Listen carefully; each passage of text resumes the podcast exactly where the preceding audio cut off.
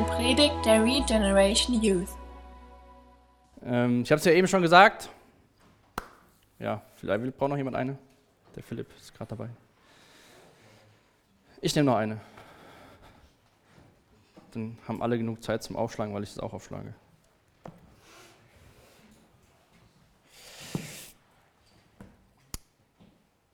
Ähm, ja, lieben, lehren, leben. Das sind ja so die drei Worte, die sieht man neben ähm, bei den drei Postern. Die sind immer unten beim Beamer unten drin.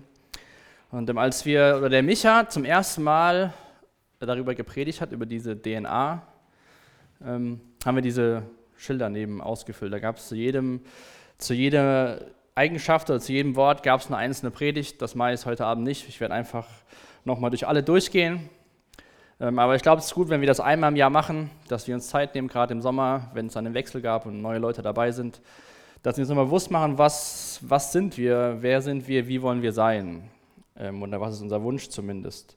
Und ich weiß nicht, ob du die, ob das dir schon mal bewusst aufgefallen ist, diese drei Worte, oder ob du dir schon mal Gedanken darüber gemacht hast oder die mit Leben gefüllt hast. Aber wenn wir von der DNA sprechen, ich hoffe, die Ärzte unter uns müssen mich jetzt nicht korrigieren. Ich lese das auch ab, was hier steht.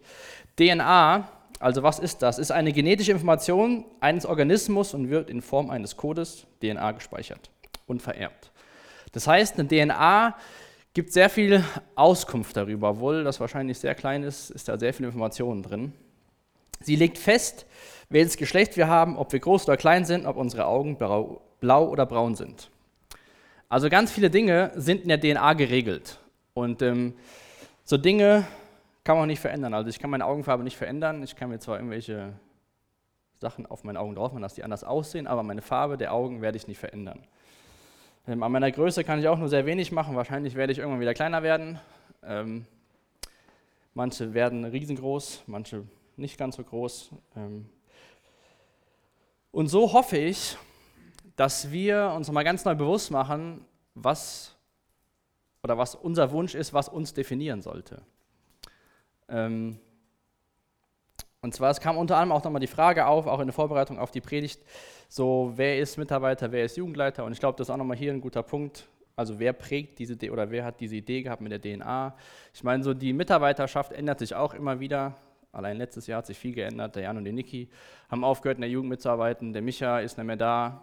Ähm, und äh, die Laura, Diana, der Nico und der Michael, der leider äh, zu Hause krank ist, und ich sind so die Jugendleiter. Und dann gibt es noch viele Leute, die mitarbeiten. Aber auch wenn ihr gerade zu so Sachen Fragen habt, dürft ihr gerne auf uns zukommen. Und ähm, ich habe heute Abend was versucht. Äh, ich habe was gemalt. Ich hoffe, das hilft uns weiter. Ich hole das mal nach vorne. Ich wollte es eigentlich jetzt live malen, habe dann festgestellt, mit den Stiften ist das nicht ganz so gut. Von daher seht ihr schon das ganze Bild aber ich hoffe trotzdem, dass ihr das alle, könnt ihr es alle lesen. Ich hoffe, ihr könnt es alle lesen. Denn dieses Bild ist so bei der Vorbereitung bei mir so entstanden. Also ich habe drüben in meinem Büro so eine Wand und dann habe ich mal so ein bisschen gemalt und irgendwann ist dieses Bild dabei rausgekommen. Und ähm, ich hoffe oder wünsche mir, dass uns dieses Bild uns heute Abend so ein bisschen begleitet. Wir schauen uns eine Geschichte aus der Bibel an von Zachäus und Jesus. Ähm, aber gerade dieses Schaubild ist mir nochmal, oder diese Punkte sind nochmal ganz neu wichtig geworden, wenn wir uns darüber unterhalten. Lieben, lernen, leben. Das sagt sich ganz einfach, alles ist schnell gesprochen, aber was bedeutet das? Und ähm, ich kam so in der Vorbereitung, habe ich so lieben, steht hier unsere Haltung oder unsere Erfahrung.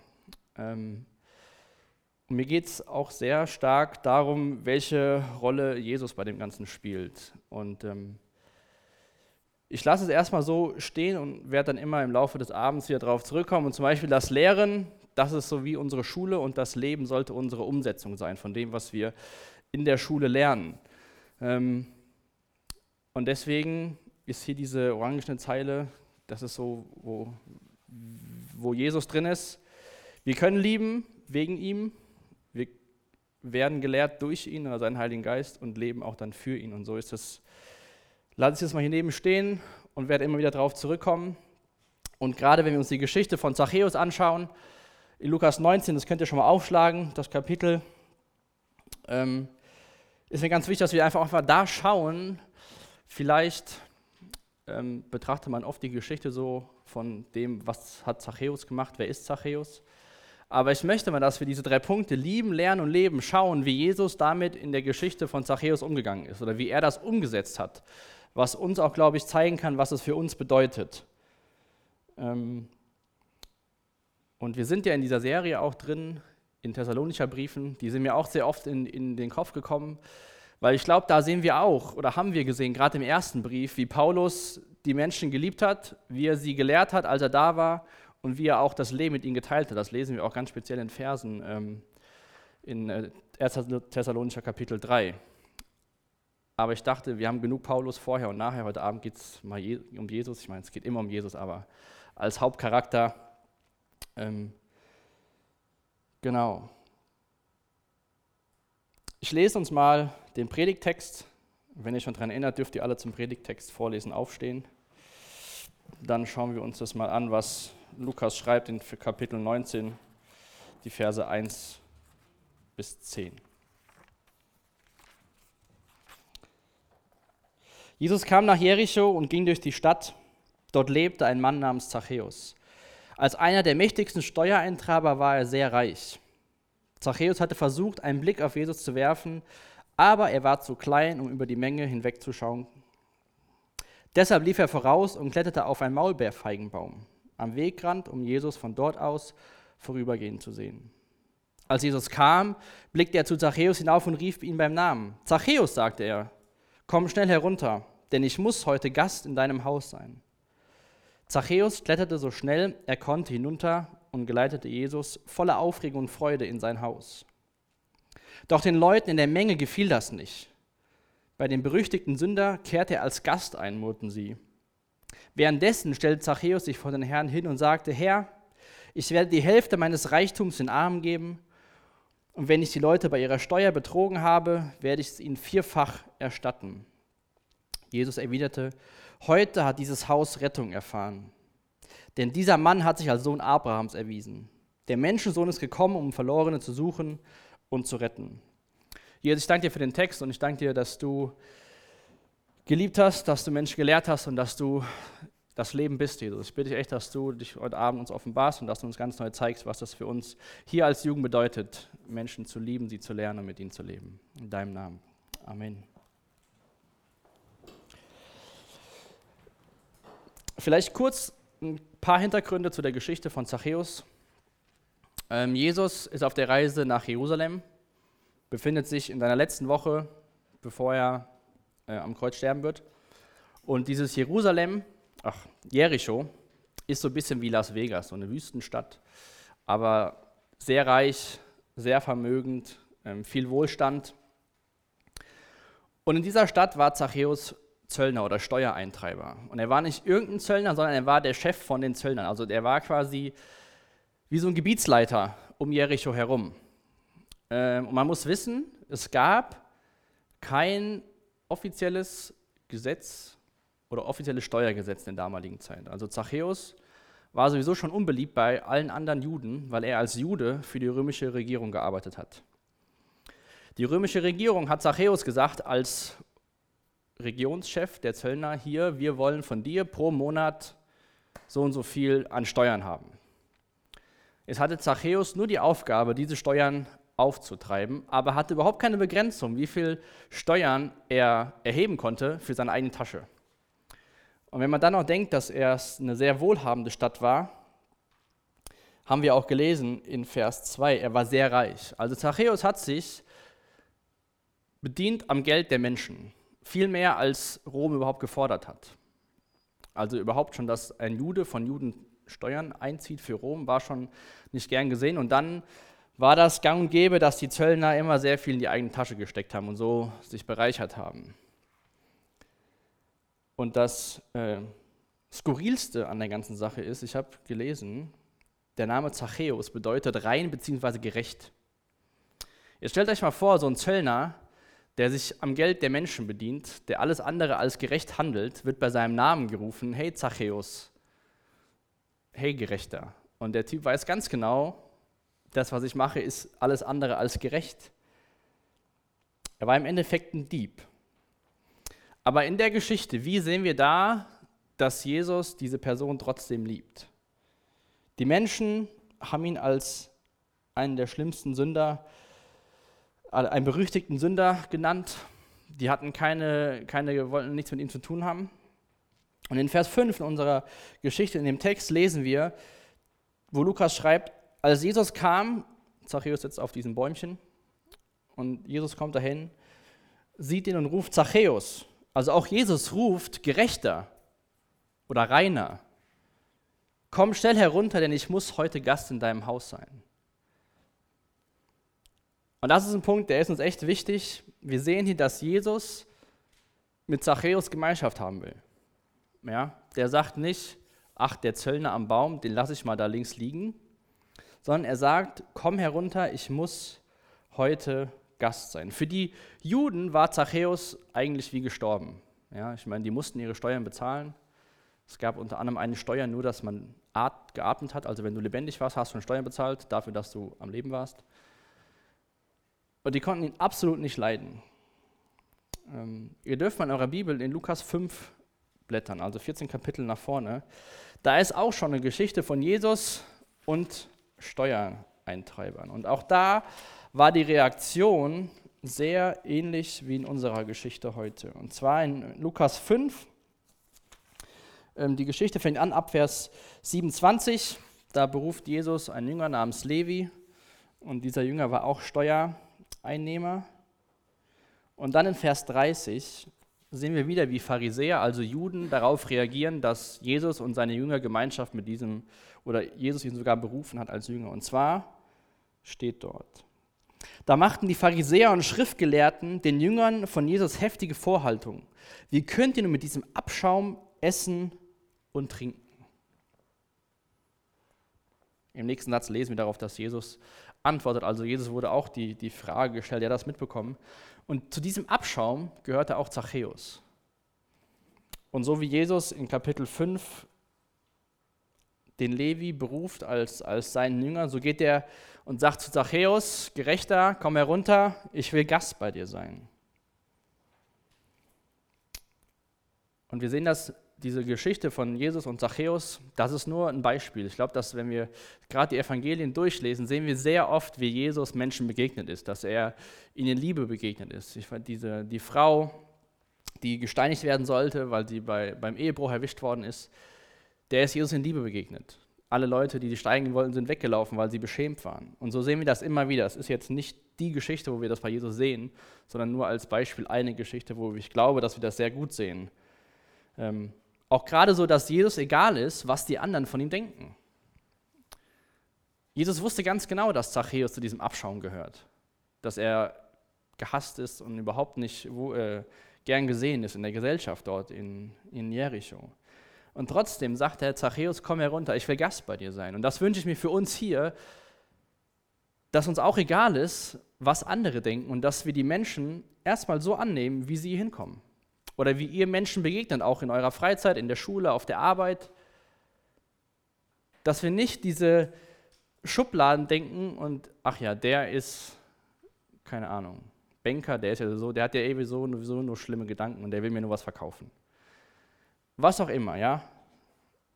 Dass gerade hier, dass das ein Ort ist, ich meine, da steht Willkommen zu Hause auf Englisch, dass das ein Ort ist, wo Leute einfach willkommen geheißen werden. Wo man sie annimmt, so wie sie sind. Das ist erstmal der erste Schritt, den Jesus hier macht. Er sagt, Zachäus, komm herunter, ich will Gast bei dir sein, ich will Gemeinschaft mit dir haben.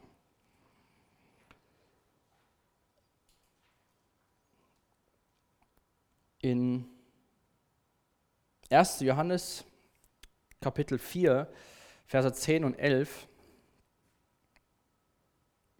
da lesen wir, und das ist wahre Liebe. Nicht wir haben Gott geliebt, sondern er hat uns zuerst geliebt und seinen Sohn gesandt, damit er uns von aller Schuld befreit. Liebe Freunde, weil Gott uns so sehr liebt, sollen wir auch einander lieben. Da schreibt der Johannes Gläubigen. Aber wir haben auch, wenn ich wieder auf die Thessalonicher Briefe zurückkomme, gesehen, dass auch Paulus da die Leute ermahnt, nicht nur die Liebe zu erweisen an den Geschwistern, sondern auch allen anderen Menschen. Ihr könnt mal den Epheserbrief aufschlagen. Ähm, ihr könnt so wie so ein, ja, wenn ihr Lesezeichen habt, könnt ihr ein Lesezeichen reinlegen, da kommen wir heute Abend ein bisschen öfter hin. Ähm, wo Paulus auch den Ephesern was, was sagt zum Thema Liebe. Ähm, und deswegen habe ich es genannt, unsere Haltung, unsere Erfahrung, weil das genau das ist. Unsere Haltung sollte sein, Menschen zu lieben, weil wir das selbst hoffentlich erfahren haben, weil Jesus uns geliebt hat. Weil Gott zuerst geliebt hat, deswegen können wir lieben. Und in Epheser Kapitel 5, in dem zweiten Vers, schreibt der Paulus, euer Leben soll von Liebe geprägt sein. Wie auch Christus, unsere Erfahrung, uns geliebt hat, denn er hat sich selbst als Gabe und Opfer für unsere Sünden gegeben und Gott hatte gefallen an diesem Opfer, dass wie ein wohlriechender Duft zu ihm aufsteigt oder aufstieg. Unser Leben soll von Liebe geprägt sein. Warum oder wie? So wie auch Christus uns geliebt hat. Und deswegen ist es echt ein Wunsch von uns, und das ist nicht nur ein Wort, was da steht und schön klingt, alles Liebe, alles schön, alles toll, sondern dass wir wirklich Menschen lieben, so wie Jesus Menschen liebt, dass wir sie annehmen wie sie sind und nicht sagen, die sind sowieso irgendwo da, mit denen wollen wir nichts zu tun haben. Das ist so ein, so ein Zöllner, die, die verhalten sich immer nur falsch. Ja, ich meine, da sieht man, wie auch die Leute damals schon pauschalisiert haben. Ja. Der eine vielleicht eine schlechte Erfahrung gemacht, sofort sind alle, die in die Richtung sind, sowieso auch schlecht. In ähm, Römer 13 wie gesagt, es sind einige Bibelstellen, die wir heute aufschlagen. Römer Kapitel 13 ist auch der Paulus, der da den, den Römern was schreibt. Ab Vers 8, wo es auch wieder darum geht, um die Liebe. Und zwar schreibt der Paulus, bleibt niemandem etwas schuldig, abgesehen von der Liebe. Das heißt, Liebe sind wir allen schuldig. Die einander seid ihr immer schuldig. Denn wer den anderen liebt, hat damit das Gesetz Gottes erfüllt. Die Gebote gegen Ehebruch, Mord, Diebstahl und Begehren sind, wie auch alle anderen Gebote, in diesem Gebot zusammengefasst. Liebe deinen Nächsten wie dich selbst. Die Liebe fügt, kein, fügt niemandem Schaden zu. Deshalb ist die Liebe die Erfüllung von Gottes Gesetz. Und auch Jesus gibt uns den Auftrag, einander zu lieben als Christen, da sagt er, an eurer Liebe wird die Welt erkennen, dass ihr meine, dass ihr meine Jünger seid, aber auch den Nächsten zu lieben. Und ich glaube, das sehen wir ganz, ganz bedeutsam hier in, in der Geschichte, dass am Anfang hat Jesus die Liebe Zachäus erwiesen, hat gesagt, komm herunter, ich will ein Gast sein. Er hat ihn angenommen. Und wenn wir dann mal in Vers 8 schauen, in unserem Text, da sehen wir, dass Paul, ach, Paulus, dass Zachäus das auch wieder weitergibt, was er erfahren hat. Währenddessen stellte Zachäus sich vor den Herrn hin und sagte, Herr, ich werde die Hälfte meines Reichtums den Armen geben. Wenn ich die Leute bei der Steuer betrogen habe, werde ich ihnen vierfach erstatten. Das heißt, diese Liebe, die Erfahrung von Zachäus hat sich im Endeffekt auch wieder bei ihm im Leben gezeigt. Aber was ist passiert zwischen Vers 6 und Vers 8 oder Vers 7, 6, 7 und 8? Ja, in Vers 6 klettert Zachäus runter, empfängt Jesus voll Freude, sagt, ja, ich komme mit, komm mit mir nach Hause. Die Leute beschweren sich, was will Jesus bei diesem Sünder? Und dann in Vers 8, das haben wir gerade gelesen, sehen wir, wie Zachäus verändert war. Das heißt, wenn ihr das vielleicht sogar abschreibt, könnt ihr so Vers 7 könnt ihr zwischen Liebe und Lehren setzen und Vers 8 ist zwischen Lehren und Leben. Aber wir wissen nicht ganz genau, was zwischen diesen beiden Versen passiert ist. Ähm, das kann man nur vermuten. Aber wenn wir uns Jesus anschauen, wie er gelebt hat, wie er mit Menschen umgegangen ist, und wenn wir uns auch gerade das Kapitel 18 anschauen, ähm, wo er witzigerweise mit einem reichen Jüngling gesprochen hat von dem, wo dann Jesus auch gesagt hat, es ist sehr schwer für reiche Menschen ins Himmelreich einzuziehen. Und ein Kapitel weiter sehen wir von einem Superreichen, der das geschafft hat. Glaube ich aber, dass Jesus quasi zwischen Vers 7 und Vers 8 mit Zachäus gesprochen hat über, über sich, über sein Reich, über Sünde. über Umkehr. Und doch kommt der Glaube des, durch das Hören dieser Botschaft, die Botschaft kommt aber durch Christus, lesen wir in Römer 10, Vers 17. Und ich gehe schon stark davon aus, dass irgendeine Unterhaltung zwischen Zachäus und Jesus stattgefunden hat.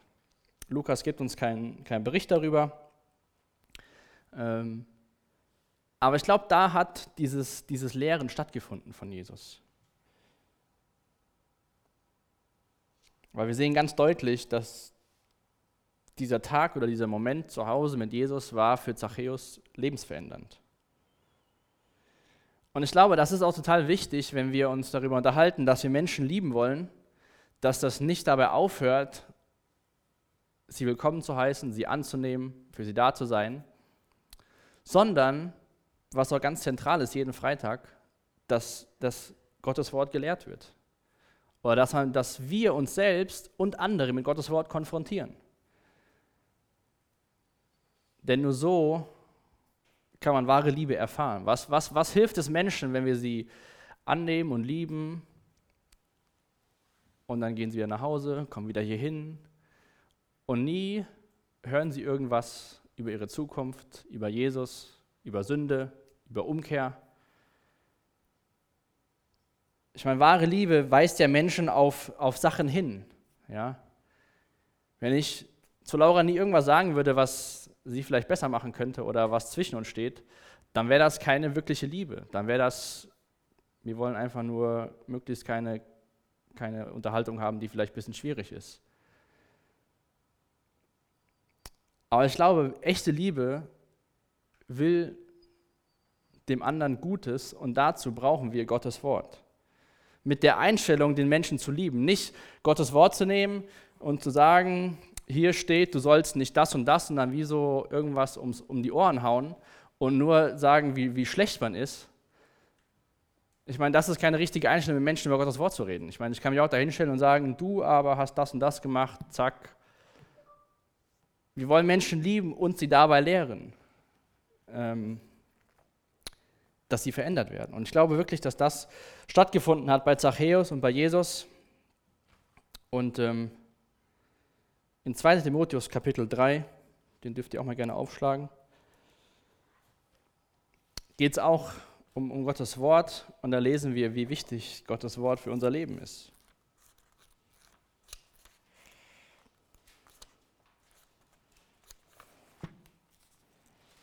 In 2 Timotheus 3, die Verse 14 bis 17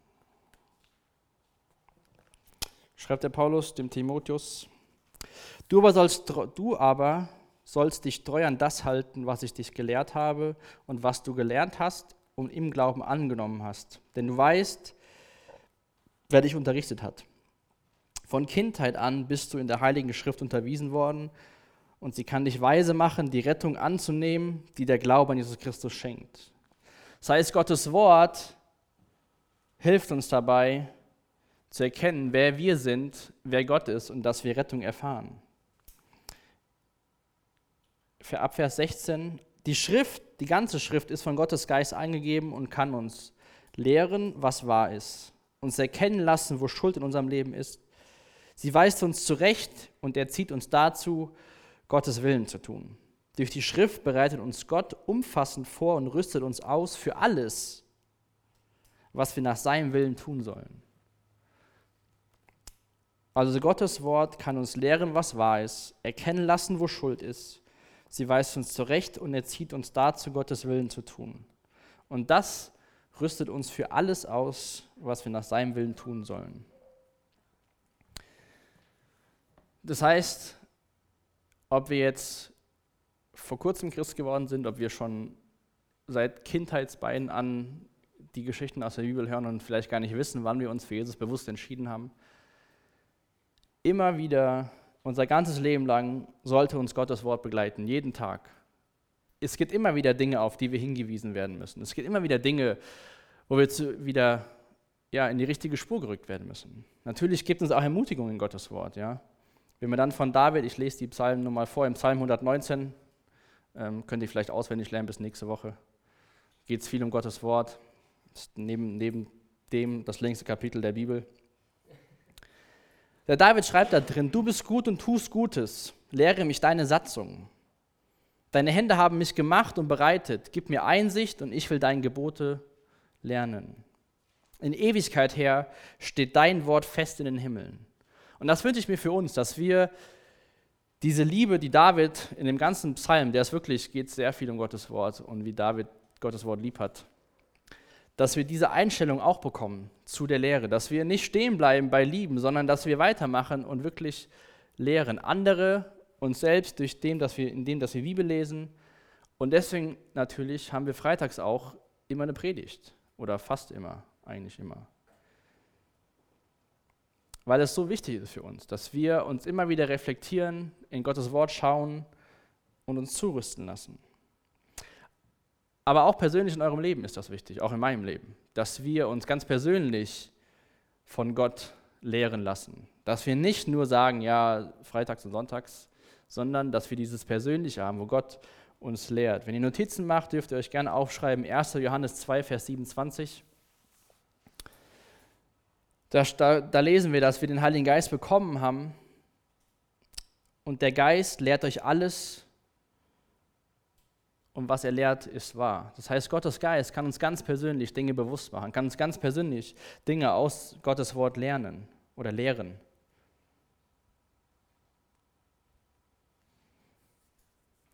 In Epheser 4, Vers 13. Vorher geht es auch darum, dass es verschiedene Aufgaben in der Gemeinde gibt. Unter anderem sind Menschen als Lehrer eingesetzt.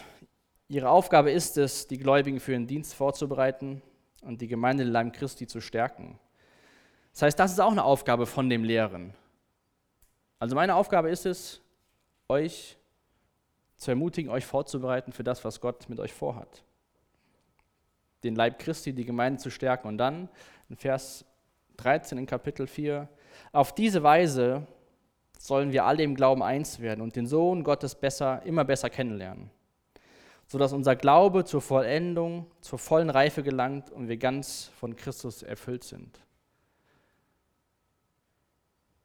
Und deswegen habe ich auch hier diesen, oder steht hier Jesus und Jesus dazwischen, weil ich glaube, das sehen wir immer wieder. Also wir lesen davon, dass er ist die Liebe, in Johannes 1, Vers 14 lesen wir davon, dass Jesus das Wort Gottes ist und auch dann in Johannes 14, äh, Vers 6, dass er das Leben ist. Und darum geht es ja. Auf diese Weise sollen wir alle im Glauben eins werden und den Sohn Gottes, Jesus, immer besser kennenlernen.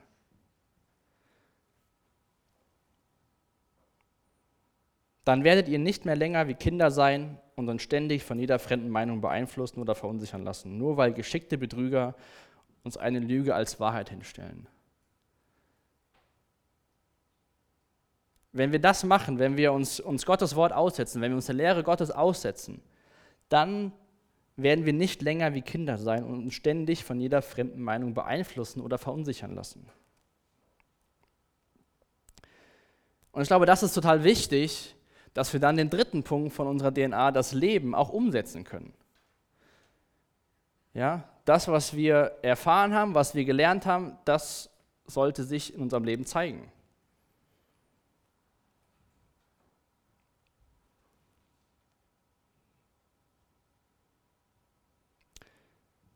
Und auch das sehen wir natürlich ganz praktisch bei Jesus. Er hat nicht nur in der Geschichte, er hat immer das gelebt, was er ist und was er vom Vater als Auftrag bekommen hat. Aber wenn wir sagen, ja, wir wollen so sein wie Jesus, ist das schon ein schöner Anspruch, aber auf dem Weg dahin, so zu werden wie Jesus, das ist ein langer Weg. Ähm, und das haben wir auch gelernt in, der, in Thessalonicher. Das wird nicht passieren, solange wir auf dieser Erde sind, dass wir genauso sind wie Jesus. Eines Tages werden wir ihm gleich sein, aber wir sind auf dem Weg dahin, ihm ähnlicher zu werden. Und Jesus sagt auch zu seinen Jüngern, so wie der, wie der Vater, wie Gott mich in diese Welt gesandt hat, so sende ich euch. Das heißt, wir Einzelne, aber auch als Gemeinde und Gemeinschaft haben einen Auftrag bekommen von Jesus, Salz und Licht zu sein und Menschen zu Jüngern zu machen. Also so wie das Leben von Jesus damals bei vielen Menschen in Personen einen Unterschied gemacht haben, sollen wir auch einen Unterschied im Leben von anderen Menschen machen. In dem, was wir erfahren haben, was wir gehört haben und wie wir es dann anwenden. In Lukas 10, äh 19, Vers 10, den letzten Vers in unserem Text, sagt Jesus über sich selbst, der Menschensohn ist gekommen, um Verlorene zu suchen und zu retten. Diese Mission hatte Jesus bekommen. Das war sein Auftrag, das war sein Ziel, warum er letztendlich am Kreuz gestorben ist, weil er gesucht und retten wollte. Deswegen hat er zu Zachäus gesagt, komm herunter, ich will Gast bei dir sein, ich will dich retten. Aber ich glaube, obwohl das gute Dinge sind, gibt es Sachen, die uns abhalten können, wirklich die beiden Sachen wirklich in die Tat umzusetzen. Denn wenn wir den Auftrag von Jesus weiterführen, Salz und Licht zu sein, müssen wir ja, wenn man Licht sein soll, irgendwo auch mal mit Dunkelheit Berührung haben. Weil sonst ist äh, Licht nicht so notwendig. Und ich hoffe, ihr versteht das jetzt richtig, was ich jetzt sage, weil das kann man auch, glaube ich, falsch verstehen. Ähm, aber ich glaube, wir als Christen können uns ganz gut isolieren. Ähm, dass man quasi, wie das in Gottes Wort heißt, mit der Welt, mit allem, was so passiert, nichts mehr zu tun hat. Man lebt so in seiner Blase, da ist alles schön, es ist genug Licht um einen herum, ja, aber zu viel Salz ist auch nicht gut. Aber ich glaube, es gibt zwei Punkte, warum das so passieren kann. Einmal, was, wie gesagt, das ist, ist ein guter Wunsch, sich diesen weltlichen Dingen fernzuhalten. Es ist ja natürlich, sollten wir nicht alles das machen, was wir früher mal gemacht haben. Ich meine, Zachäus, da sehen wir das ganz krass. Ähm, und das Zweite ist, dass wir uns vielleicht besser, heiliger und erhabener fühlen als die Leute, die das vielleicht nicht verstanden haben oder auch nicht, noch gar nicht gehört haben. Ähm, in Römer lesen wir auch davon, Kapitel 12, dass wir uns nicht dem, der Welt anpassen sollen, sondern dass wir uns verändern lassen sollen durch Gottes Geist. Und wenn wir dann diesen Vers nochmal lesen oder diesen Teil aus, aus äh, Epheser, dass wir durch die Lehre, durch, dadurch, dass wir in Gottes Wort sind, dadurch, dass wir Dinge lernen und im Glauben wachsen, dann werdet, werden wir nicht länger sein wie Kinder und uns ständig von jeder fremden Meinung beeinflussen oder verunsichern lassen. Ja, das ist ja vielleicht so eine Angst, dass wir sagen, ach nee, da, das ist nichts für mich das ist irgendwas anderes. Ja. Das ist dieser, dieser, auf der einen Seite dieser gute Wunsch, sich bestimmten Sachen fernzuhalten. Natürlich gibt es auch Dinge, da sollten wir nicht daran teilhaben.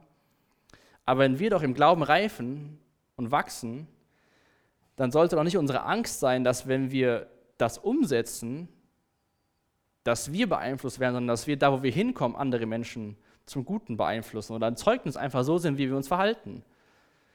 Ja, keine Ahnung, Abschlussfeier, oder sonstige Feiern, dass man sich nicht abschießt und dann den nächsten Tag nicht mehr weiß, wie ist man überhaupt dahin gekommen, wo man nächsten Tag aufgewacht ist, wo immer das ist. Sondern dass man einfach da ist, sich mit Leuten unterhält. Ja, dann werden automatisch Fragen kommen, wenn man am späten Abend noch nüchtern ist und dann die Leute denken, was ist denn mit dir kaputt? Ja, das ist doch das, ist doch das Ziel, dass wir das, dass diese Lehre, das Dienst doch zurüstet, zu leben und nicht nur in der Blase zu leben, sondern in der Welt, weil wie soll sonst die Welt erreicht werden? Ja, ich meine, Jesus hätte sagen können, hm, Zachäus, ich weiß, der ist Zöllner, der ist ziemlich geldgierig, besser gehe ich mal nicht zu ihm, sonst werde ich auch noch geldgierig. Ja, diese Frau, die hat gerade mit ihrem Mann geschlafen, nicht, dass ich auch dazu verführt werde. Ja. Also wir müssen ja nicht uns von den anderen was prägen lassen, sondern wir sollten doch prägen. Und dafür brauchen wir, brauchen wir die Lehre, damit wir leben können, so wie Christus gelebt hat. Natürlich sollten deine besten Freunde, deine engsten Beziehungen, das sollten Christen sein. Das, da ermutige ich nur zu. Weil wie willst du sonst das schaffen? Alleine geht das auch nicht. Ja, du brauchst die Gemeinschaft, du brauchst Gottes Wort und gemeinsam kann man das schaffen. Aber dennoch sollte man doch Freunde haben, die nicht hier heute Abend hier sitzen. Sonst, wie sollen diese Menschen erreicht werden? Engste Beziehungen. Du brauchst ein geistliches Zuhause, du brauchst eine Gemeinde, wo du hinkommst, wo du auftankst, wo du, wo du Menschen hast, die das Gleiche glauben, die dich ermutigen in dem, was du tust, die vielleicht sagen, ja, das ist vielleicht nicht so gut gelaufen letzte Woche, lass uns dafür beten. Oder die sagen, ja, toll, wie das gelaufen ist, danken wir Gott dafür.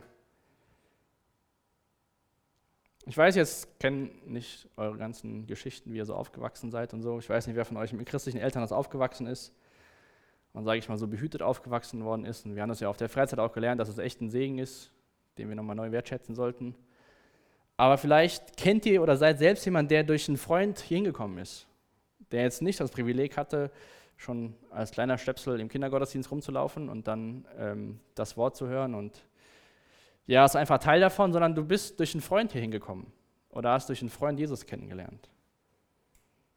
Und so brauchen wir wirklich diese gute Balance in unserem Leben, dass wir natürlich unsere, unsere engsten Freunde, der, wo wir, ja, das, das müssen Christen sein, das sollten Christen sein.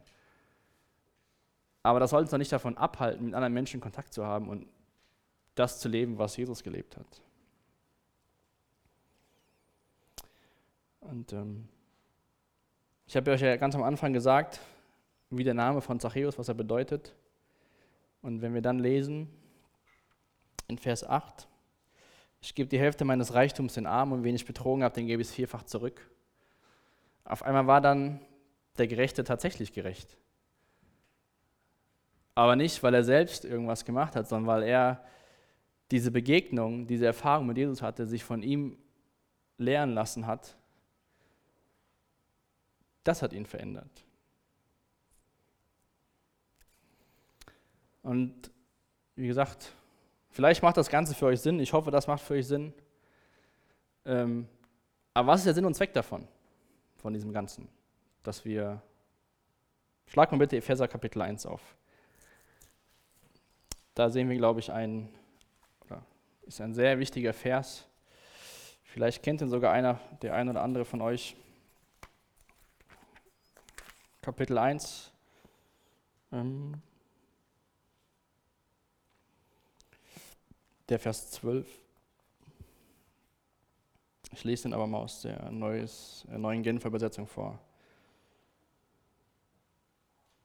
Also in Vers 11 geht es ja darum, darüber hinaus haben wir durch Christus ein göttliches Erbe empfangen, denn Gott hat uns von Anfang an, an erwählt, wie es seinem Willen beschlossen hat. Und dann in Vers 12 ist das Ziel von dem Ganzen. Also warum hat Jesus, warum ist Jesus Zachäus begegnet? Warum hat sich, ist das passiert? Oder warum passiert das, was hier passiert? Und dann steht da in Vers 12 mit dem Ziel, also das Ziel von all dem, dass wir zum Ruhm seiner Macht und Herrlichkeit beitragen wir alle, die wir unsere Hoffnung auf Christus, Jesus, auf Christus gesetzt haben. Das heißt, das Ziel ist nicht, dass wir hier einen tollen Verein gründen und denken, wir haben es raus, wir schreiben das nächste Buch, wie, wie hast du ein erfülltes Leben, sondern das Ziel ist, dass wir zum Ruhm seiner Macht und Herrlichkeit beitragen. Wir alle, die wir unsere Hoffnung auf Christus gesetzt haben. Das ist im Endeffekt das Ziel von all dem. Natürlich wollen wir Menschen lieben, wir wollen sie annehmen. Warum? Weil Jesus uns annimmt, uns liebt. Aber das geht weiter. Wir wollen sie lehren und wollen das dann umsetzen. Aber all das passiert zum Lob seiner Herrlichkeit, steht in anderen Übersetzung. Und das ist mir echt wichtig, dass wir das nochmal ganz neu verstehen, dass es nicht darum geht, natürlich geht es mir um euch, aber ich sage mal so, das Große, das ist zum Ruhm seiner Macht und Herrlichkeit.